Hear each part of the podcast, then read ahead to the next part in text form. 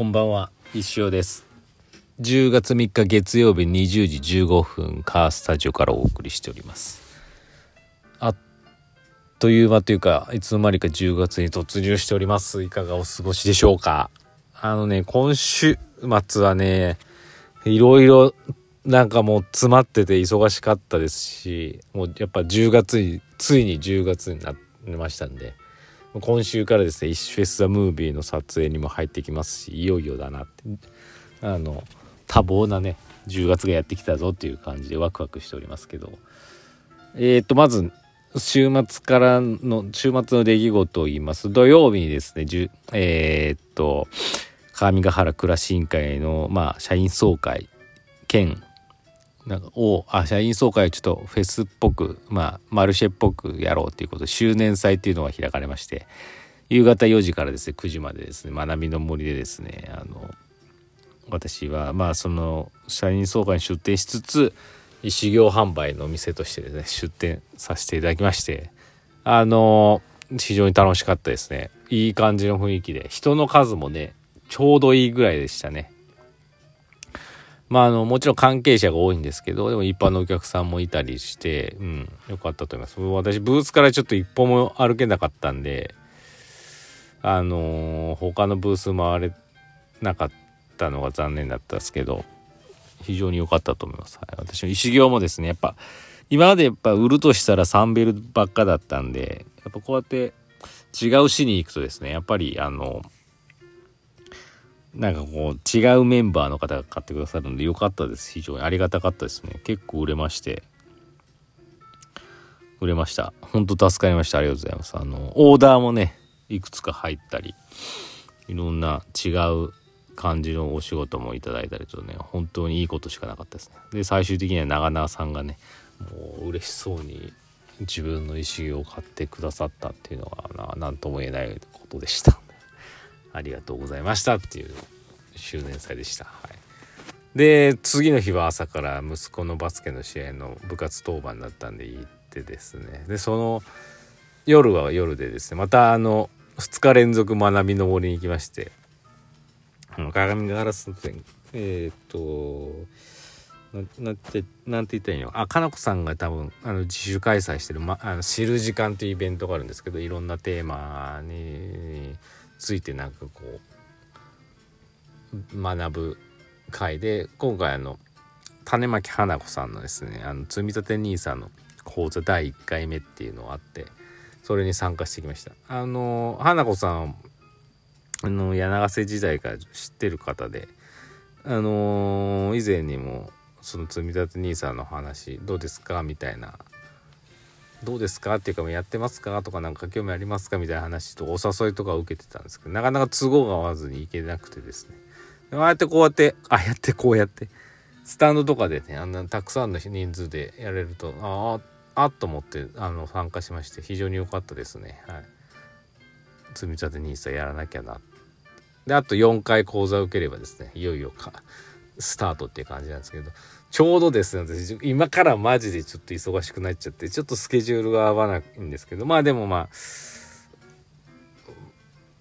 あの本当にね昨日受けてねあやっぱりこれやうんあのなるほどいろいろ勉強になりましたんでねあと残り4回ちゃんと受けてあのー、解説したいなと思ってますんでまあ別にあのめちゃめちゃ急ぎじゃなくても来年のいつかやれればいいかなぐらいで思ってますんで。そのためにはね積み立て NISA 代を稼がなきゃいけないんでより一層石行を始め頑張らなきゃなと思いました。っていうね非常に濃厚な週末でございまして。で今日はオフで。と言いながらやることはいっぱいあるんですけどね。まあでもオフ大事だということで山登りして。で近所にねあの韓国料理屋ができたんですけどね。行ったらですね臨時休業で貼ってあって。いやこれがもうもう今韓国料理モードなのにいがっていう感じでね。非常に残念な感じでどうしようかっつってバーミヤンに行きましたけど。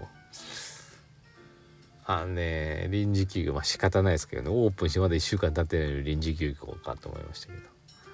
なんか嫌な予感したんですよ。11時半ぐらいに行ったんですよ。そしたら駐車場に戻ってきてるなんか若い女性が2人いまして。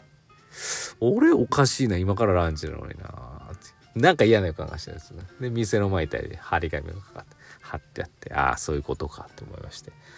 そのまま帰っていく途中にまた駐車場に1台車が入ってきましてあ絶対あの人たち店行くわと思って。ほんで振り返ったら店の前でなんか落胆してる姿を見ましたけどね。いやまた来週行けたらいいなと思ってますけどっていう感じで。でその後まああの岩盤浴行ったりしてね、まあ、まったりリラックスしてきましたんで。あとはもう今月頑張るぞっていうことですね。この夜中やっぱり頑張らなきゃいけない。このぐらいの時間私結構なんかもうなんか何をやってるかよくわからない時間が多いんでこの時間をもう仕事にまたさらにね割り振らなきゃなと思ってますね。っていう感じですかね。お便りいきましょう。お酒飲んでるんでねもうろれつ回ってないかもしれないですけどね。えーともめいさん。先生こんばんは。周年祭お疲れ様でした。先日エミさんに先週のレディオーバータイムの後拓也さんの信長祭り観覧の申し込みしたんだけど完了するまでに1時間半以上かかったの。全然つながらなくてもう本当に時間かかって大変やったと話をしました。するとエミさんは「それそれそれが相撲と連絡帳なの？分かってくれた？それがいつもなんやて」と熱く語ってくれました。違った形で皆さんの大変さを知った瞬間でした。と同時にエミさんからいただきました。先生こんにちは。土曜の周年祭お疲れ様でした。さて岐阜市は信長公騎馬武者行列観覧募集の話で持ちきりですね。先日ともめさんとその話をしていた時ネット申し込みが1時間ぐらいかかって大変だったというので台風時のスマート連絡帳がそんな感じだったというと爆笑されました。そしてスマート連絡帳の話悪いけど毎回笑えると言ってました。岐阜市教育委員会そして市長スマート連絡帳を利用している我々岐阜市民は市外の皆さんから笑われてます笑われてますよ。ちなみにスグールを見せてもらいましたがつながりもよくとっても見やすかったです。羨ましい以上です。という感じでお二人とも同じことについてのお便りありがとうございました。いやーねスマート連絡帳はもういいですよね。早くなんか連絡来ないかなってワクワクしちゃいますけどね。はい。まあなんかもうただあのー念のため言っとくと、まあ、み私もエミさんも多分妻と連絡帳に不満ある人全員多分共通だと思うんですけど連絡帳でできることに関しての不満はないんですよみんな。例えば子供がね熱で欠席するっていう時に今までは電話連絡だったけどスマート連絡帳はそうそっからペッポって欠席します風のためみたいなポッてこうそれだけで終われるっていう、ね、サービスもあるし、えー、っと学校からの連絡とかがピュッてねそういろいろあのサービスそのスマート連絡帳の掲示板にピュッて表示されたり私は使ってないんですけどなんあの体温のねなんかその毎日の検温のなんか記録とかもできたりとかねあのサービスについては何のも別にあのサービス内容については別にあの文句はないんですよ。みんなそうだと思います。はい、今までメールで全部来てたんですけど別に今までのメールでもよかったんですよ。はい、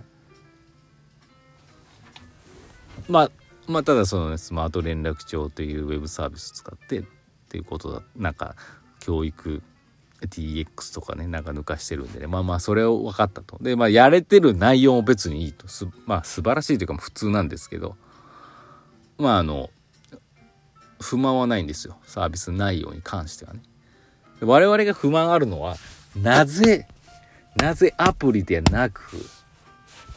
ウェブサービスなのか。なぜサーバーがそんな弱くて毎回毎回アクセスするために見れないのかっていう。そこそこなんですよ。うん。そこ。いやまあ人によってはねいやそんなん気にならんっていうかもしれないですけどまああの言い方悪いかもしれないですけどそういう方は結局は違うんですよもうなんか。あのうーんなんて言ったらいいのかな。